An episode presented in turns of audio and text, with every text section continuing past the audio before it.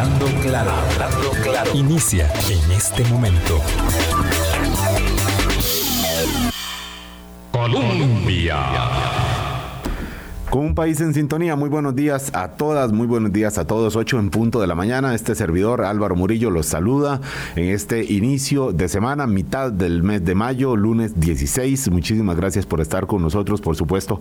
Un saludo, un abrazo a todos los agricultores, a todas las personas que tienen que ver con esta noble tarea de dejar que la naturaleza, que la tierra eh, les, les sirva de, de plataforma para ese trabajo tan duro, tan duro ciertamente pero tan reconocido y a veces tan injusto ciertamente también de los agricultores y por supuesto me refiero a ustedes agricultores porque el 15 de mayo fue ayer el 15 de mayo es el día de San Isidro Labrador el santo patrono de los agricultores y alguien diría ¿por qué tanta devoción? no es que de verdad en los pueblos muchos varios pueblos de Costa Rica se vive con, bueno, con la tradición, por supuesto, la tradición tan arraigada a la actividad agrícola en muchos pueblos y algunos porque además tienen ciertamente eh, como santo patrono al... Eh, a San Isidro, a San Isidro. Entonces, para los Isidros que nos escuchan, también un abrazo, aunque no sean agricultores, todos tenemos que ver con la agricultura, decía alguien,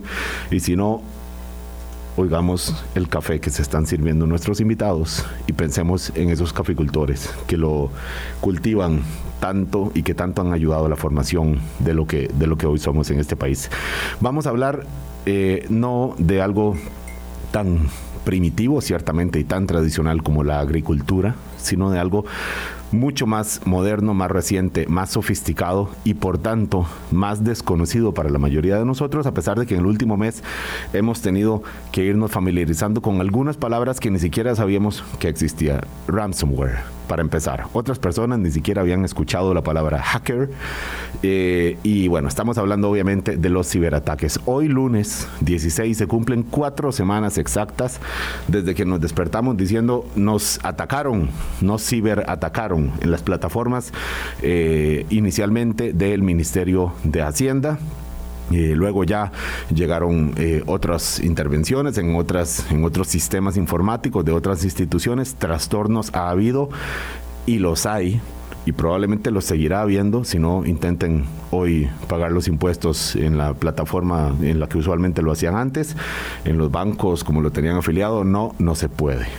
Eh, trastornos hay, pero las dimensiones de los, de los daños todavía no las conocemos. Todavía no las conocemos porque, bueno, mm, tenemos la duda de cuánta información eh, tomaron, cuánta información se perdió, o cuánta información está condicionada o dando vueltas o, codificada ahora con, otros, con otras llaves, por decirlo así, en, la, en las redes entre eso, la transición a un nuevo gobierno y lo último que conocimos, un nuevo mensaje aparentemente del grupo que, se ha, que, ha reivindicado este, estas intervenciones, que es el grupo ruso eh, Conti, diciendo antes pedíamos 10 millones de dólares para dejarlos en paz, ahora queremos 20. A pesar de, o a pesar de o por la intervención también, el ofrecimiento de ayuda que hizo Estados Unidos en días recientes para encontrar a los autores intelectuales de estos ciberataques. Como, como ven, es, son, son varios los flancos que están todavía por comentarse y por supuesto nos obligamos, nos obligamos a buscar a, expertos, a personas que además de tener información saben explicarla y que además han tenido la responsabilidad, como en el caso de don Jorge Mora, ex eh, director de gobernanza digital en el Ministerio de Ciencia, Tecnología y Telecomunicaciones.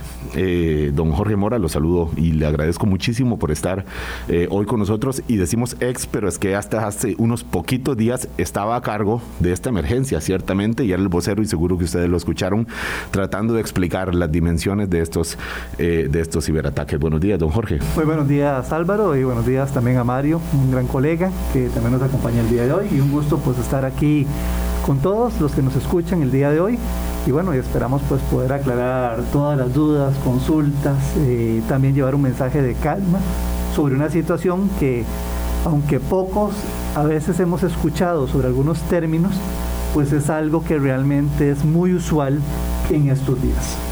Muy usual.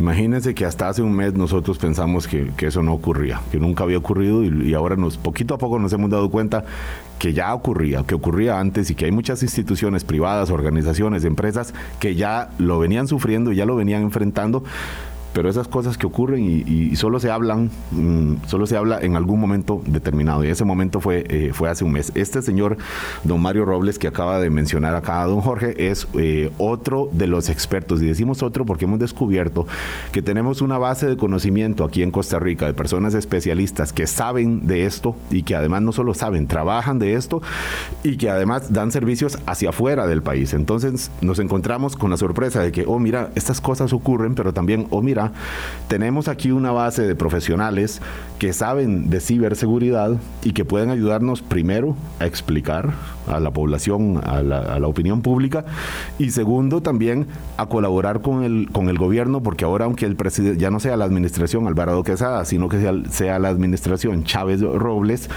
pues requieren ayuda sí o sí porque estos son, son, son virus complicados para, para estos tiempos. Entonces, queremos agradecer a don Mario Robles, que esté también con nosotros, fundador, CEO de, una empresa que se llama White Jaguars, eh, y también, eh, pues, una de las personas que trabaja dentro de la Cámara de Tecnologías de Información, de Infocomunicación CAMTIC.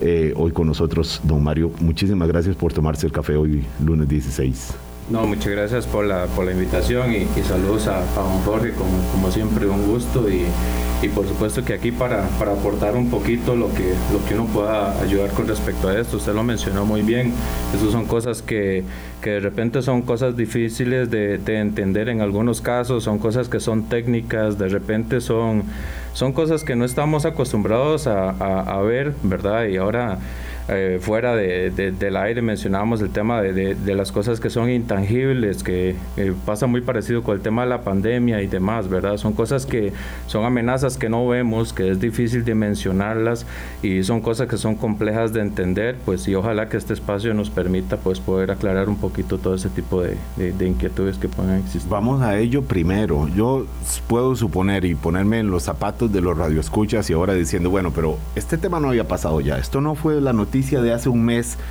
y, queremos aplicar a lo que dice aquella canción, que para qué leer un periódico de ayer. No, no, el periódico de ayer es, el de hoy, la noticia es muy parecida.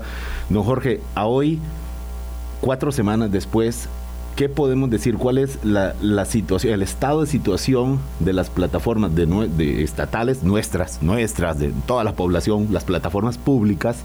en términos de los ciberataques. Seguimos igualmente expuestos y seguimos sin conocer todavía el tamaño del daño que se provocó que se ha venido provocando.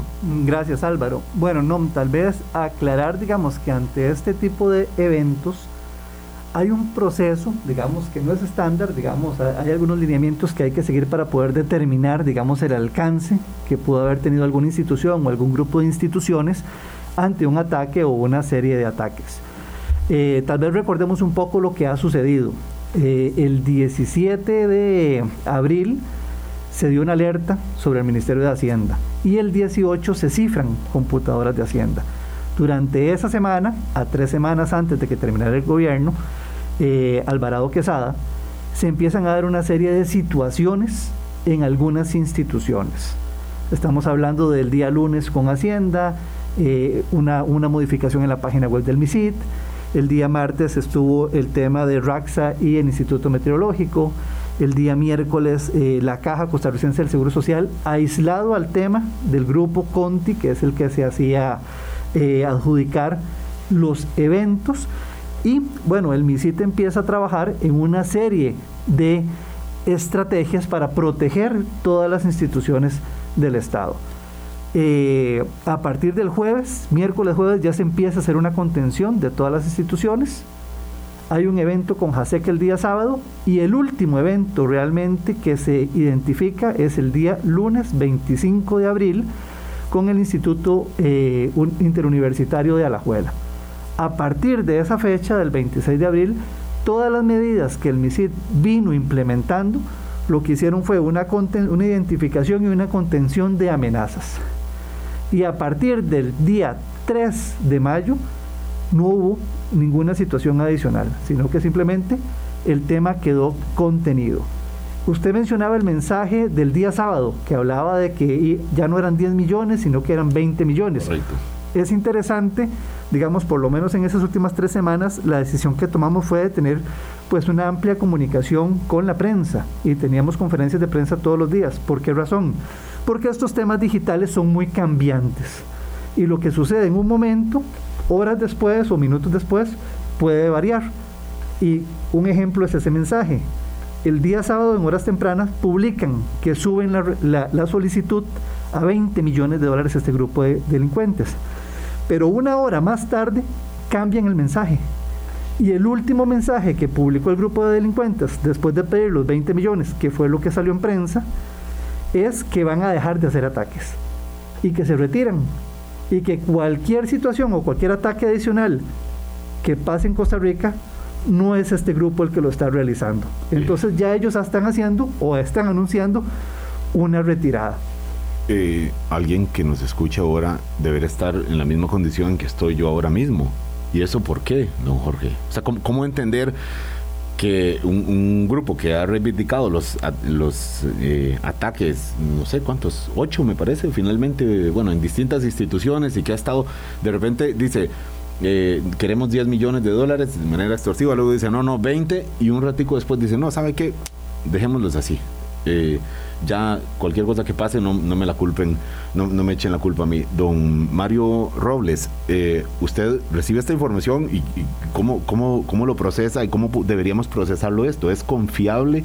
Eh, este, este tipo de situación, podemos decir, bueno, ya con esto, listo, ya lo que queda es solamente reparar los daños que hubo y, se, acabó la amenaza. ¿Cómo podemos mm, entenderlo? Sí, en realidad hay que, hay que entender cómo, cómo operan estos grupos, ¿verdad? Y, cómo, cómo es la forma en la que esto se ha venido dando, porque podemos, tenemos estadística, tenemos comportamiento del pasado, de que se han dado, y son situaciones parecidas. Nosotros tenemos la ventaja de que nosotros no somos los primeros. Ya hemos visto ese tipo de situaciones que ha pasado con instituciones del sector médico en los Estados Unidos y este mismo grupo Conti y otros adicionales. Aquí el asunto es que no tenemos que enfocarnos solamente en el tema de Conti. Puede que ahorita Conti esté anunciando su retirada y demás, pero lo cierto es que desde que iniciaron los ataques de Conti, otros grupos adicionales están tratando de sacar su agosto. Y eso significa de que eh, existe algo que lo llamamos como el efecto hack me, que eso es que cuando alguien logra vulnerar un sistema, eso se convierte como una invitación a otros grupos a intentarlo también, porque si ellos pudieron, tal vez nosotros también. De repente puede que podamos sacar algo por ahí. Ahí el asunto es que a mí me parece muy acertado la forma en cómo se manejó desde el punto de vista de comunicación con este grupo el hecho de que, de que no se va a pagar por esta recompensa, porque no existe garantía de poder recuperar la información, no existe garantía de que después de que pagamos nos van a seguir extorsionando con otra cosa. Y, todo eso es, eh, nosotros lo estamos viendo en el contexto de, de, cibercrimen, pero se comporta muy similar a como se comporta el crimen organizado de cualquier otra índole, porque ya, ya todo esto se está, se está juntando, la forma similar en cómo operan. Entonces el hecho de darles un mensaje claro de que no vamos a pagar por eso a pesar de los daños, eh, eso los desincentiva. Y eso significa que a fin de cuentas cuando hablamos de seguridad hablamos de minimizar el riesgo, porque la seguridad absoluta no existe, ¿verdad? Yo puedo decir que tengo mi casa fortificada y puedo tener tres perros en la entrada y vallas perimetrales y cámaras y lo que sea y se vino un huracán y hasta ahí me llegó la seguridad de la casa. Entonces la seguridad es muy relativa. Eh, ¿Qué es lo que hacemos nosotros? Poner medidas para minimizar el riesgo. Y con la minimización del riesgo lo que hacemos es desincentivar estos grupos. Entonces, si yo tengo barras perimetrales y si tengo tres perros en la entrada y un guarda, eso hace que un ladrón de calle no tenga un incentivo para meterse a mi casa porque va a ser mucho más complicado. Entonces, si aplicamos ese tipo de medidas, pues básicamente hacemos que la tendencia baje, por eso es que el grupo se está retirando. Eso no significa que ellos pueden seguir por otros lados. Eh, no vamos a decir que el sector privado no puede ser víctima de eso, porque el sector privado fue víctima antes del Estado. Eso ya ha venido pasando desde hace años. ¿Y es usual que se paguen las extorsiones, don Mario? Como para entender la dinámica esta de, la motivación de, los ciberataques. Claro, yo te ataco y al final me pagan eh, para que yo libere o devuelva información, eh, más bien para que no libere o para que devuelva información o para que mm, eh, revierta la, codificación que, le hice a la clave, a la información que yo le quité, me lo pagan y claro, entonces desde el punto de vista de nosotros, los no entendidos, decimos, ah, bueno, pues ya sabemos por qué lo hacen, entonces es usual que se pague. De hecho, bueno, si estos grupos existen y se han llegado al punto de madurez que tienen, de ser tan organizados, porque son literalmente casi que una empresa, eh, es porque es lucrativo. Y es lucrativo no solamente en el sentido de que ellos dan el alquiler del software malicioso, porque hay que entender cómo, cómo opera eso. Se dice que ransomware y que ransomware as a service, y, y bueno, ¿qué es eso? Y eso es que básicamente yo hago una plataforma para atacar a otros y yo se la puedo alquilar a alguien que tiene menos conocimiento técnico para que pueda monetizarla. Ahora bien, yo lo monetizo porque yo le digo a otra persona, eh, le, te cobro por alquilarlo para que lo uses. Si te pagaron a vos, pues bueno, ya eso no es problema mío. Y ahí serán las técnicas que usen para monetizarlo. Sí pagan. Eh, se han visto casos de ransomware, por ejemplo, en los Estados Unidos, que han pagado de 5 a 10 millones de dólares. Eh, y en algunos casos se reciben las, eh, las llaves criptográficas, en otros casos no. y ahí el punto es volverse a lo que acabo de mencionar yo. Esto es un servicio de alquiler de malware. Y entonces la ética del que está operando eso puede ser muy variado. Puede ser una persona que dice, me pagas el, eh, la recompensa y, y te doy las llaves o puede que no, del todo no me interesa y te me, quiero... Me pagaste y ahora anda a pedirle el, la, llave a otro que yo me desaparecí de aquí, cosa que pues, es usual en algunas operaciones del crimen organizado, así como lo explica don Mario Robles. Pero eh, me quedo con un elemento que menciona usted, don Mario, este de son plataformas que muchas veces se alquilan para que sea otro el autor intelectual del ataque, a pesar de que yo pues le pongo, no sé, le pongo los carros y le pongo el equipo de seguridad para que usted ejecute su, operación criminal. Don Mario, eh, perdón, lo que nos dice don Mario Robles, aquí don Jorge Mora, que viene de hasta hace dos semanas, menos de dos semanas, de ejercer una, en realidad, eh, como director de, gobernanza digital y a cargo de, este, de esta emergencia de alguna manera, eh, don Jorge, no sabemos ahora quién atacó las, las estructuras eh, estatales informáticas, ¿correcto? No, no sabemos porque sabemos, tenemos identificado Grupo Conti, pero Grupo Conti puede ser el que, el que puso la estructura para que el autor intelectual sea otro fuera del país o no sé si dentro. Se lo pregunto a ver si hay alguna información más allá de, lo que hemos conocido hasta ahora. Claro que sí.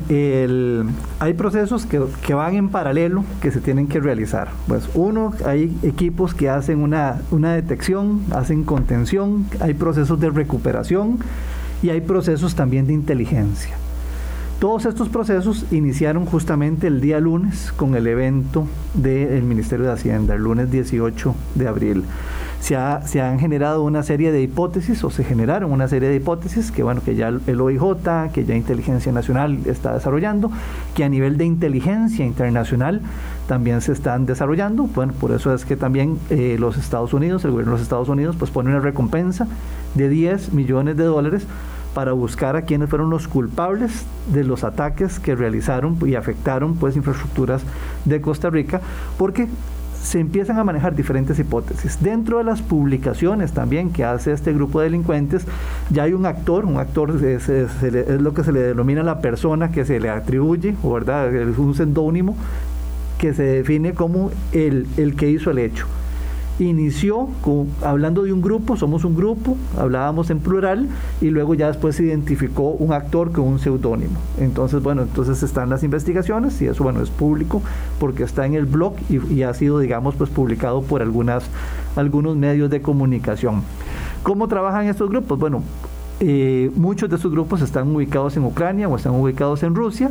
Como decía Mario, las plataformas se ponen al servicio, entonces podría haber también eh, subgrupos regionales en América Latina que estén operando en conjunto con estos grupos eh, rusos o ucranianos o que estén únicamente a nivel regional utilizando las plataformas como servicio que utiliza el grupo Conti. Inclusive podrían haber también personas o grupos aquí en el país que estén utilizando esas plataformas y que pudieran pues estar en contacto con, con estos grupos de delincuentes. Pero don Jorge, entonces por eso este último mensaje de nosotros Grupo Conti nos retiramos, ya no nos culpen a nosotros de ningún eh, eventual nuevo ataque a las plataformas estatales de Costa Rica, podría ser de alguna forma mm, medio, medio ficticio, porque puede que llegue otro operador con la misma plataforma y, ejecute. Podría ser y podrían haber varias, varias líneas, digamos, de análisis. Digamos, una línea de análisis es... Sobre todo esto para saber si la emergencia continúa, pero, eh, que es la, pregunta de, fondo. Adelante. Sí, bueno, eh, por lo menos en el gobierno anterior, con la información que teníamos, eh, con los datos que teníamos, y le doy algunos datos, digamos, de 341 instituciones, las que tuvieron algún nivel de afectación fueron nueve. Y de Grupo Conti eh, fueron cuatro, base cinco, perdón, de Grupo Conti, y cuatro que no fueron eh, de autoridad de Grupo Conti. Eso es un 2.64% de todas las instituciones del Estado. Y instituciones a las cuales las medidas, como decía Mario, que pusimos una cerca eléctrica, que pusimos tres perros, que le pusimos dos candados adicionales al portón, que el MISIT implementó, hizo que detectáramos tres instituciones en peligro pero que no se materializara el riesgo. Eso es un 3.81%. Estamos hablando que a nivel de las instituciones del Estado en esas tres semanas, por lo menos hasta el 7 eh, de mayo, eh, un 7% de las instituciones tuvo alguna afectación o riesgo de afectación y un 93% no, quedaron protegidas. Entonces, con la información que nosotros tuvimos al 7 de mayo, que fue eh, que yo tuve funciones, eh, determinamos que no era necesaria una emergencia nacional de ciberseguridad, pero sí hay cosas que se necesitan. Hay una urgencia que es levantar Hacienda. ¿verdad? Por todo el tema comercial. No está todavía restablecido. Entonces, eso es un proceso y ahora podemos hablar un poco sobre ese tema. Y hay algo que es importante de realizar a nivel país y es que tenemos que prepararnos, tenemos que prepararnos con educación, tenemos que prepararnos a nivel del Estado para tener perfiles de ciberseguridad, porque hay es como esto es como los doctores, ¿verdad? Un médico general no hace una operación de corazón abierto. Entonces, no podemos tener a un informático general haciendo operaciones de ciberseguridad. Entonces hay que hacer cambios en servicio civil para tener a los, a los profesionales eh, correspondientes.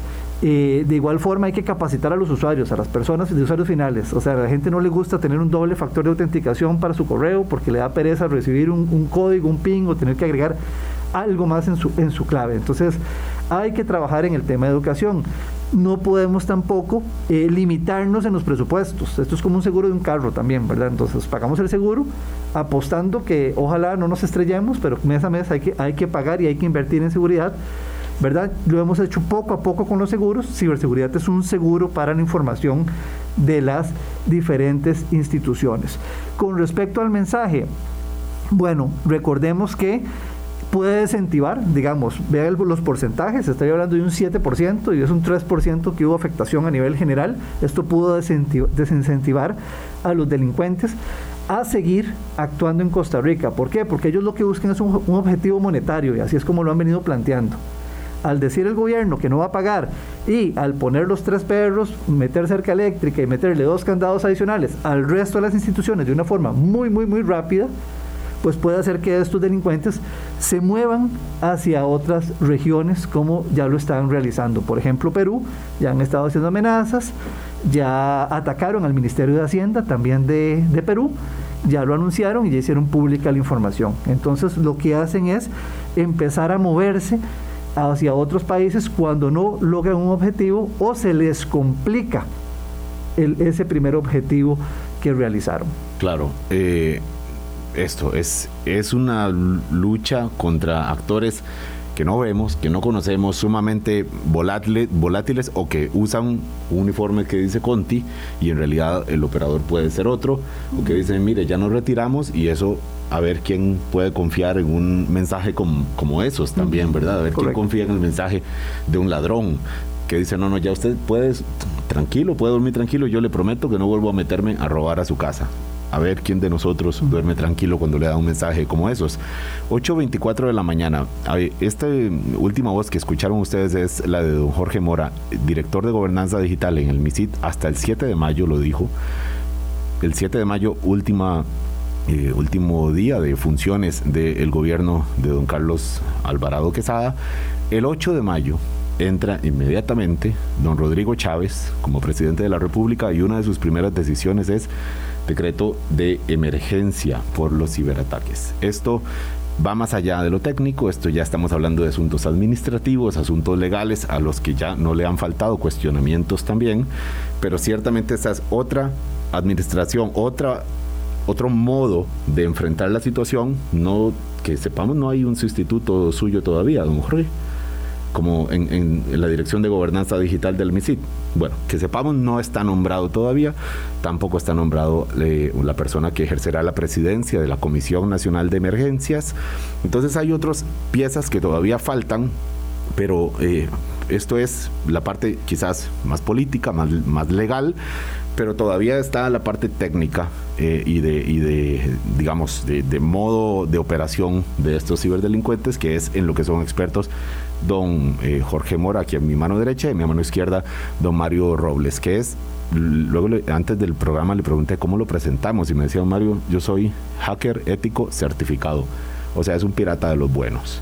Eh, dicho, dicho de otra manera, además es fundador y muy bueno. Y muy bueno. le he escuchado, de, tiene buena reputación en un gremio que además tiene buena reputación los ingenieros o los, los especialistas costarricenses en temas de, ciberseguridad. Él es fundador de una empresa que se llama White Jaguars, que además tiene oficinas en Estados Unidos. La, la empresa es costarricense y tiene oficinas en Estados Unidos, con lo cual exportamos servicios de esos también. De esos que estamos necesitando ahora mismo aquí en Costa Rica y de los que seguimos aprendiendo y seguiremos al volver de esta pausa. Son las 8 y 26 de la mañana. Colombia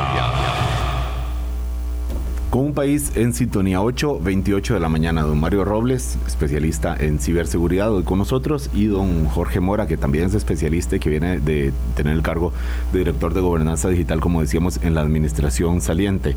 Eh, bueno, ha pasado una semana del nuevo gobierno, Jorge. Eh, decíamos, no, no conocemos todavía que haya un, eh, designada la persona que lo sustituye a usted en ese cargo. Sí hay algunas señales y algunas decisiones y, esperamos que hoy al mediodía por lo menos está planteado así como algún anuncio de algunas medidas que tienen que ver con la atención de esta, de esta emergencia declarada, digo declarada por el gobierno que firmó un, decreto de emergencia nacional por, la, por los ataques a la, a la ciberseguridad. Por eso le preguntaba antes de esta pausa, don Jorge, eh, antes de darle la palabra a, don Mario.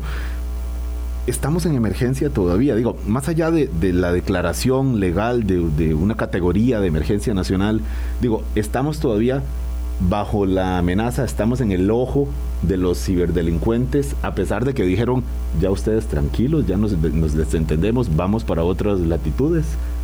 Gracias Álvaro. Bueno, como bien mencionabas, ¿verdad? Aquí la interpretación del mensaje puede ser de múltiples formas, ¿verdad? Una es, hay un desincentivo, voy a ir a otra latitud a buscar quién sí me paga.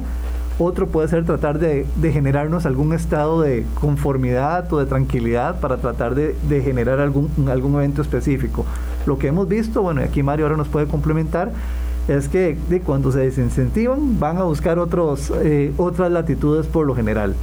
Eh, el tema de la emergencia, pues habría que valorar, digamos, cuáles son los criterios que la nueva administración pues ha desarrollado. La administración anterior desarrollamos pues un criterio de que no era emergencia eh, nacional o que, o, que la situación no nos generaba, digamos, los elementos suficientes, por lo menos hasta el 7 de mayo, para generar esto como una emergencia nacional. ¿Por qué? Porque, bueno, todos los días hay eventos en instituciones, tanto públicas como privadas más bien aquí, digamos, el, tema es el nivel o la intensidad del evento o si se logró tener, por ejemplo, eh, algún hecho específico como si sucedió en Hacienda. Nosotros en la administración pasada, por ejemplo, nos reunimos con el sector bancario y parte, digamos, un comentario que, que, puede ser curioso, ¿verdad? Y que, y que, podría costar entenderlo a veces es, bueno, eh, ¿cómo están ustedes?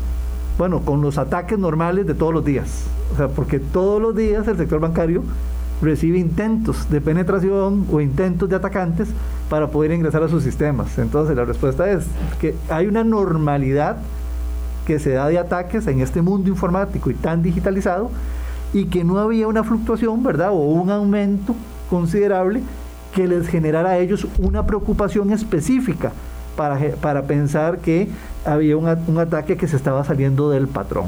Igual pues realizamos en su momento, antes del 7 de, de mayo, pues revisiones de monitoreo del tráfico de Internet por medio del ICE y de otros operadores de Internet, así como la verificación con agencias internacionales para ver la trazabilidad del Internet hacia Costa Rica, para ver si es que había algún patrón diferente de, de, comunicación o algún ataque para tratar de votar algún servicio, y no hubo evidencia de eso. De hecho, un medio de comunicación el, el sábado 23 de abril, pues publicó que el país estaba bajo ataque y que y generó, digamos, algún tipo de preocupación general a nivel de país, eh, hay, que, hay que tener un poco de cuidado con, esos anuncios. ¿Por qué? Porque eso es lo que se llama FOD eh, eh, en sus letras en inglés, que es miedo, es, es incertidumbre y es duda. ¿Verdad? Entonces también hay muchos cantos de sirena que aprovechan situaciones de algún evento que se hace público para, para, generar miedo, para generar incertidumbre y para generar duda con algún objetivo. Puede ser comercial, o puede ser inclusive para desestabilizar alguna situación eh, geopolítica o política en algún país. Claro, es que cuando uno ve que usan términos, eh, don Jorge Mora, que usan términos como el del mensaje del sábado, que decía vamos a derrocar, ese fue el, verbo que usó, a derrocar el, a la administración Chávez Robles, uno dice, bueno, este ya no son términos de un, de un y lo mantienen en el segundo mensaje también. ¿Lo mantienen? En el segundo mensaje piden una movilización para que, se, para que se dé el pago. Digamos, ya, ya son, vamos a ver, hay que entender que además de existir ataques técnicos, donde Mario pues es un experto en repelerlos, también hay ataques psicológicos y ataques de comunicación. Entonces hay que manejar muy bien todas estas líneas, porque ellos ellos son expertos, decía Mario ahora, ellos son una empresa y como empresa tienen diferentes roles dentro de su grupo de delincuentes. Roles, por ejemplo, eh, y voy a dar un caso puntual, el día lunes que pasó lo de lo de el Ministerio de Hacienda, se anunció que el MISID, que era el ente en ciberseguridad, iba a estar en un, en un programa noticioso en, en la noche, y ese mismo día, justo minutos antes de, de, que, de que se diera, digamos, la entrevista, se le hace un defacement al MISID, ¿verdad? Casi que como... ¿Qué significa que es un Es una modificación a un sitio web, ¿verdad? Y modificaron el contenido del sitio web en una de las páginas de televisión digital del Ministerio de Ciencia, Innovación, Tecnología y Telecomunicaciones. Entonces ahí hay un ataque psicológico. Ah, ustedes son los rectores en ciberseguridad. Bueno, pues los modifiqué. Claro. Entonces es desacreditar también eh, al rector. Entonces aquí también hay un ataque comunicacional y un ataque psicológico que también hay que entender en estos procesos cuando trabajamos, eh, que eh, eh, todas esas líneas de ataque se están dando y por eso hay que estar preparados para poder repelerlas y poder defenderse. Claro, de esto de alguna forma mm, recopilando esto que, que menciona don Jorge, don Mario, usted como experto en, en ciberseguridad, le hago la misma pregunta, ya, ya habiendo escuchado esto que nos explica don Jorge, la crisis digamos, la amenaza sobre las plataformas públicas continúa acá, y me refiero continúa la amenaza, esta que conocimos, el comportamiento distinto de las últimas semanas, considerando que es usual que haya intentos de, de, penetración indebida en las plataformas digitales, pero esta situación de la semana podemos darla podemos considerarlo, eh, digamos, como una crisis vigente o, ya ahora lo, lo, que queda es la, la, reparación? Lo mismo que le preguntaba ahora a don Jorge, don Mario. Sí, yo retomaría la metáfora que dijo usted que me, me gustó mucho. Si un ladrón trató de metérsele a usted a su casa y después le dice, no, no voy a intentarlo más, si usted le va a creer o no.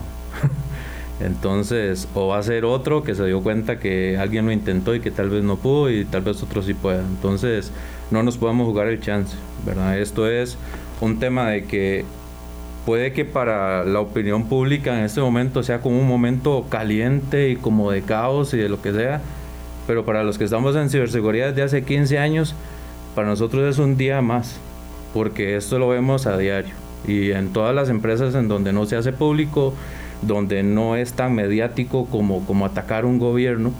Eh, y esa es la única variante que ha tenido en este caso, que fuera un tema de gobierno, que fuera sensible a la opinión pública, pero esto ha venido pasando de miles de intentos de ataques de cualquier empresa, desde pequeñas hasta grandes, diario desde hace años.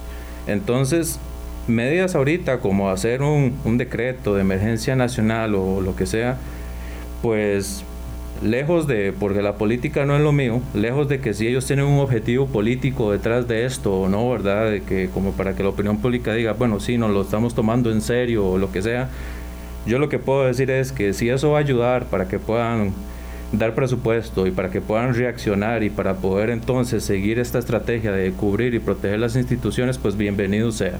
Si se podía hacer sin decreto, pues también bienvenido sea. Entonces, independientemente del decreto, pues si va a terminar resultando en algo que nos vaya a proteger, en, poder acelerar el paso con algo que ha tenido muchas trabas históricamente en los años, eh, pues enhorabuena que, se dé así. Pero, don Mario, la información a la que supuestamente accedieron estos ciberdelincuentes, ahora mismo podemos decir mm, qué ha pasado con, con, con ello, porque obviamente el efecto, el público lo hemos sentido cuando hemos querido usar la plataforma para declarar o pagar impuestos, o las empresas exportadoras o, o importadoras por el trastorno mm, fuerte que han sentido en, sus trámites aduaneros y por supuesto en el impacto que ha tenido en el, en el volumen de, comercio exterior. Pero digamos, eso como medidas que hasta donde entendimos eran producto de una prevención para, para eh, o sea, desactivar estas plataformas y obviamente se provocaron estos trastornos para evitar daños mayores, pero la información a la que supuestamente accedieron está por ahí dando vueltas en algún lado. Podemos sentirnos que, o podemos sentir que fue algo, digamos, residual y que tampoco es tan grave que información mm, de, una empresa contribuyente, no sé, habrá empresarios grandes, muy grandes, que ahora mismo digo, bueno, no sabemos mis declaraciones y, mis, mis, números en, manos de quién están. E, ¿Eso qué, podemos saber de ese tipo de información, no Mario? Sí, eh, ciertamente la información que ha sido divulgada, pues eso puede ser el semillero para una nueva oleada de de, las pestes que hemos estado teniendo, ¿verdad? Ya sabíamos, y, esto nadie lo puede tapar, ya sabíamos que desde muchos meses atrás eh, ya existían campañas para tratar de robar información de las personas utilizando Hacienda como, como excusa, ¿verdad? Y todo el tema de firma digital y que se hacían pasar por las personas y, y que nos llamaban por teléfono y nos daban datos que uno decía, pucha, son datos que son reales, entonces, ¿le creo a esta persona o no le creo? Pensemos ahorita, si yo tengo la base de datos con información real sobre una empresa, tengo información que puedo utilizar para hacer otro tipo de estafas y a eso es a nivel aquí local, de las que ya han estado pasando, solo que ahora con más información para poder engañar mejor a las personas. ¿Qué es lo que toca? Bueno, eh, a lo hecho, pues de hecho está, o sea, ya la situación ya pasó. Ahorita lo que necesitamos es todos como, como cultura, como sociedad, prepararnos porque de que eso viene, viene. Pero Mario, no conocemos hasta ahora el tamaño de, del, del perjuicio, del daño provocado. O sí, digamos, ustedes que mm, eh, entienden de esta situación pueden decir, bueno, sí hubo intervenciones, pero eh, más allá de los números que mencionaba ahora don Jorge, eh, que solamente el ¿qué? 7%, 7%, de las instituciones. Pero tal vez a ese 7% sí le provocaron un gran daño y no lo conocemos todavía. ¿O, fue marginal? Sí, aquí el tema es que eh, pensemos, bueno, normalmente uno tiende a, pensar para ser este, responsable a la hora de tomar decisiones, uno tiene que pensar bajo el peor escenario. Y eso significa de que a pesar de que pudo haber pasado algo que no haya tenido un impacto pues muy grande, tenemos que tener las medidas suficientes bajo el peor escenario. Y, le voy a poner un ejemplo tal vez como para que la gente lo pueda entender. Pensemos que entonces yo tengo una bodega y en esa bodega yo guardo 1500 sacos de arroz. Eh, y resulta ser que se me soltó una plaga de un bicho y me afectó cierta cantidad de sacos de arroz. Ahora bien, entonces yo digo, identifiqué varios de los sacos que fueron afectados. Realmente tengo certeza de que no existe esa afectación en todos los demás. Yo me puedo jugar el chance de, de comercializar eso y poder causar un impacto si no tengo la certeza de que eso pasa. Exactamente igual pasa durante un incidente cuando se distribuye malware. Porque puede, la gente puede decir, bueno, si tenían respaldos, ok, puede que tengan respaldos. Tenemos certezas de que el malware no estuvo ahí desde meses atrás y que el malware no está dentro de los respaldos. O sea, no, no, las tenemos. Lo, que le comprendo, Mario, es que no, no podemos tener precisión hasta ahora de... no podemos jugarnos el chance, hay, hay que revisar todo para estar seguro. Pero si estamos hablando de más de 800 servidores, si estamos hablando de teras de información, que es muchísima información, y que tenemos que revisar toda la información para estar seguros de que no hay nada contaminado, porque imagínense el escenario de que yo simplemente diga, bueno, eh, borramos todo, traemos un respaldo, lo volvemos a poner, lanzamos de nuevo la plataforma al mundo y dos horas después se nos vuelve a, caer porque volvimos a soltar el mismo bicho que teníamos antes. Entonces, eh, ese tipo de decisiones no se pueden tomar y hay que hacer toda una serie de procesos que tal vez no los vemos, no los imaginamos, pero hay que hacer investigaciones forenses. Eh, si tenemos eh, todas estas infecciones o archivos que fueron manipulados o lo que sea, todo eso son pistas que podemos utilizar para tratar de darle cacería a estas personas o buscar formas de cómo se comunican y, demás. Y todo esto requiere tiempo. Si, si las decisiones se toman apresuradas, si apagamos un servidor antes de tiempo, podemos borrar evidencia que solo existe en memoria y que se pierde cuando apagamos un servidor. Entonces, en esto se tiene que seguir un proceso que es muy estructurado, que es muy complejo. Y para poder garantizar que la plataforma se pueda restablecer puede tardar meses, eh, puede que puedan ser semanas, dependerá de qué tanta información o qué tan acelerado se haga el proceso, pero definitivamente es algo que es complejo. Claro, porque, eh, diga, Jorge. Sí, no, y dando un poco de seguimiento a lo que Mario comenta, digamos, y a su consulta sobre el tema de la cuantificación, ¿verdad? Eh, pues la Cámara de Exportadores había cuantificado en su momento hasta 125 millones de dólares en pérdidas por los retrasos, digamos, que había ocasionado no tener el sistema de Hacienda en el tema de aduanas. A eso, digamos, hay que sumarle el tiempo, por ejemplo, el Ministerio de Trabajo duró tres semanas, de hecho la semana pasada, ya lograron restablecer todos los sistemas nuevamente. Entonces el Ministerio de Trabajo es un ministerio, digamos, que no es tan grande. Modesto. exactamente. Entonces ahora imaginémonos el Ministerio de Hacienda. Eh, bueno, ¿qué, ¿qué, sí se puede, digamos, rescatar también de esta situación? Digamos, creo que el gobierno, el nuevo gobierno de la República, eh, el nuevo ministro del MISID, han venido, digamos, con un sentido de urgencia ¿verdad? Para seguir, digamos que era el mismo sentido de urgencia que tenía eh, el gobierno anterior y con la misma seriedad del caso, ¿verdad? Y de hecho, bueno, el ministro pues ha puesto entre sus primeras prioridades la atención de este tema de ciberseguridad. Entonces yo creo que es rescatable también eh, ver que hay una continuidad con el trabajo que se venía realizando para tratar de proteger a todas las instituciones públicas y tratar de restablecer los sistemas. El ministro de Hacienda, don Nogui, también ha venido pues a, trabajar fuertemente a buscar eso, pero como dice Mario, esto puede tardar semanas o inclusive meses dependiendo del tamaño de la institución y de la cantidad de sistemas. Porque ¿cuántas máquinas tiene Hacienda? Creo que ascienden a más de 3.000 computadoras, más 800 servidores, y no un poco más y hay que ir uno por uno. Y no sabemos, eso toma tiempo. Jorge, no sabemos hasta ahora y en la información que dejaron ustedes por cuál ventana se metieron o por cuál portón, o si ahí no hay que hablar de portón, sino que hay que hablar por veredas como las fronteras terrestres nuestras, que uno dice, bueno, ahí el tema es no, ni siquiera es la permeabilidad, el tema es que son abiertas por, por naturaleza, no sabemos por dónde entraron todavía. Ah, hay varias hipótesis y bueno, y estos delincuentes entran, digamos, eh, con vectores de entrada o por puertas de entrada, digamos, que son las más comunes. Unas son contraseñas débiles que logran vulnerar y entrar a los sistemas, y otra es por vulnerabilidades que existen dentro de los equipos informáticos que no fueron actualizadas en su momento y entonces logran ingresar por medio de alguno de ellos. Pero estos son hipótesis, todavía no es, algo que ustedes puedan decir. Es parte de lo que decía Mario ahora, ¿verdad? Hay que llevar un proceso forense, esto toma tiempo, hay que hacer la investigación. Entonces, en medio de esta crisis que estamos viviendo con Hacienda, digamos, porque a nivel país, digamos, eh, al 7 de mayo quedó contenido y quedaron protegidos. Como le digo, eh, tenemos casi que dos semanas en las cuales hubo eventos que se identificaron y se detuvieron y no se materializaron. Y la última semana solo hubo una identificación de un posible intento que fue detenido. Y a partir del martes hasta el viernes, hasta el sábado 7, no hubo ninguna situación que se diera. Entonces está contenido. Lo que tuvimos fueron estos mensajes a los que hacíamos referencia antes de, que aumentan la, demanda por, digamos, en este mensaje extorsivo a 20 millones de dólares, de que usan la palabra derrocar a un gobierno que obviamente...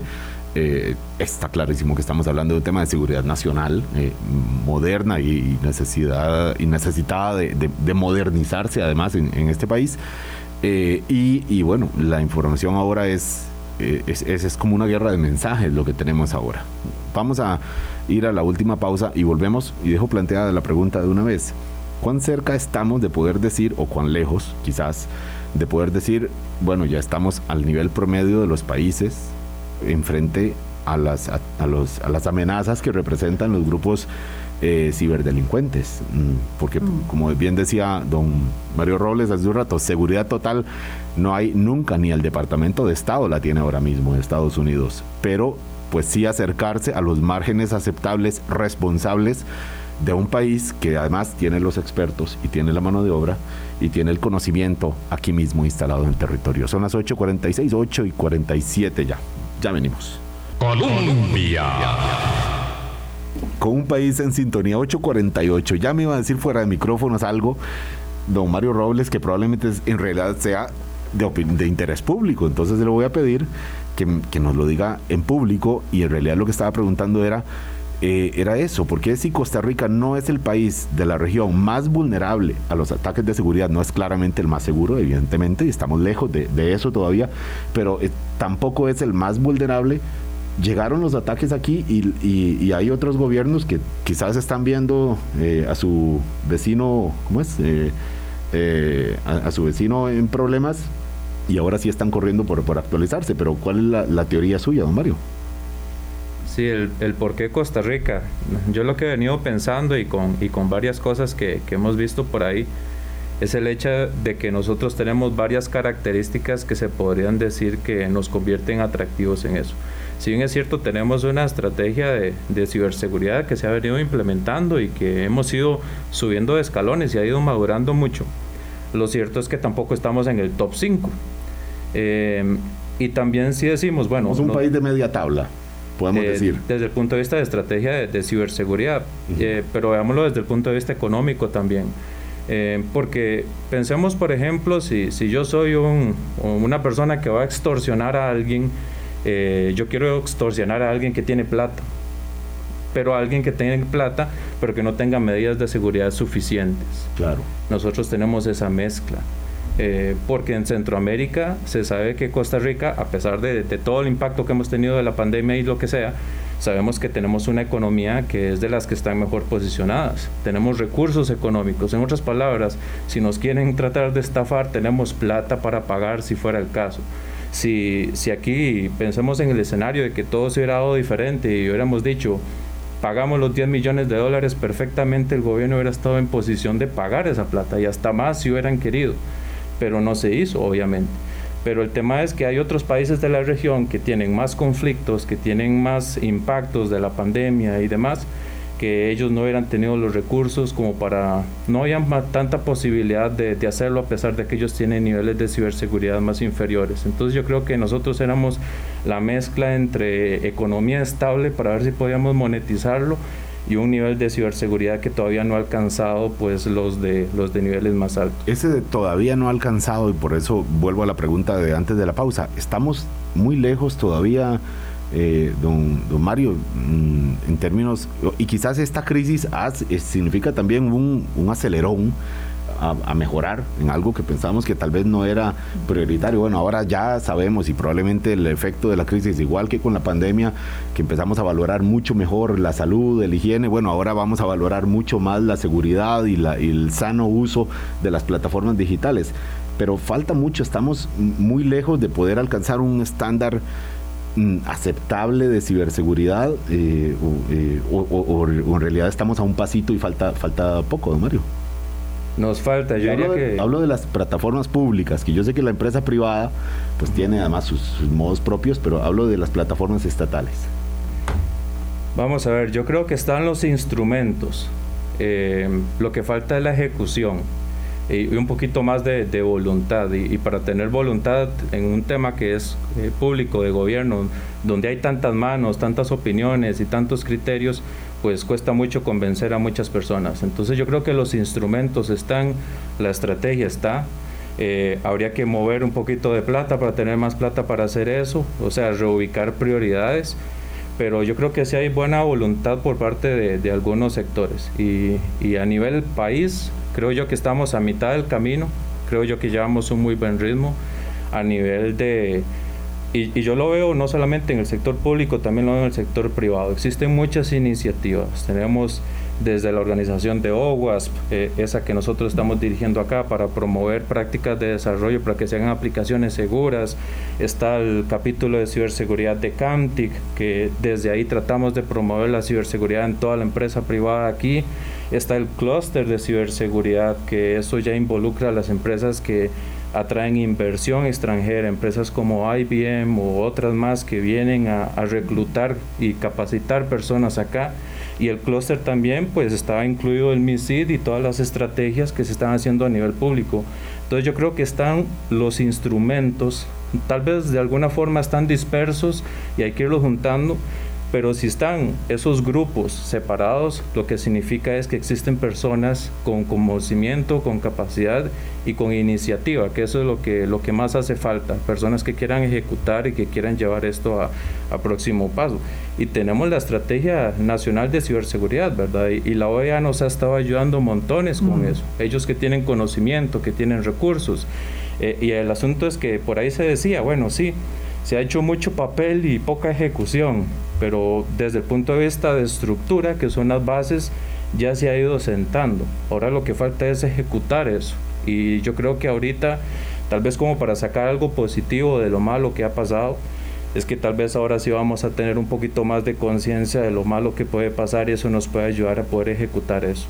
Muy bien, don Mario Robles nos da sus recomendaciones como experto en seguridad en el ambiente privado. Usted que eh, eh, acaba de dejar el cargo, don Jorge Mora, en el, en el MISID, le dejo este último minuto. Eh, estamos estamos bien encaminados y alguien decía en la plataforma, bueno, pero ¿qué hacemos si estamos bien encaminados si las plataformas que necesito todavía no funcionan y lleva un mes sin funcionar, don Jorge? En un minuto ya nos vamos. Bueno, no, el mensaje es Costa Rica va bien enrumbada. De hecho, la Dirección de Gobernanza Digital al 7 de mayo dejó lista para aprobación y revisión de los nuevos jerarcas la nueva estrategia nacional de ciberseguridad, la cual fue evaluada por la OEA. Dejamos más de 600 contactos de ciberseguridad a nivel de todo el sector público. Entonces hemos venido en los últimos años fortaleciéndonos. Tuvimos pues un evento porque no estamos en ese nivel óptimo todavía, pero venimos con un camino. Ahora lo que hay que hacer es invertir, o sea, hay que buscar presupuesto, hay que buscar préstamos a nivel eh, internacional para poder hacer inversión en tecnología y en capacitación. Pero Costa Rica, digamos, hoy es el número 8 a nivel de América y eso se logró en los últimos dos años.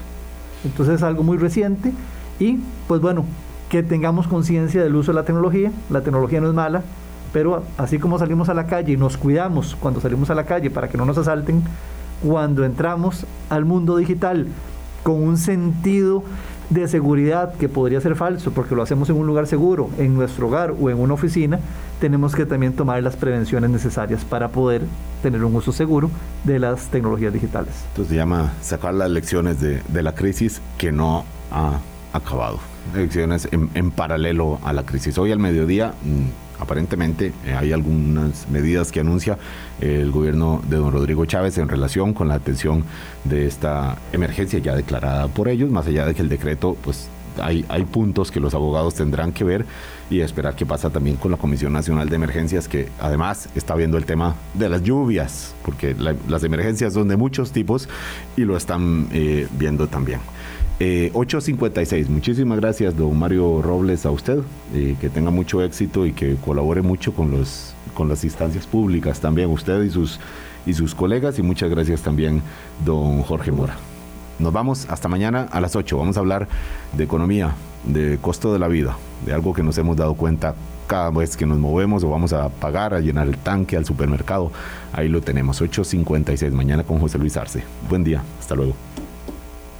Hablando claro, hablando claro.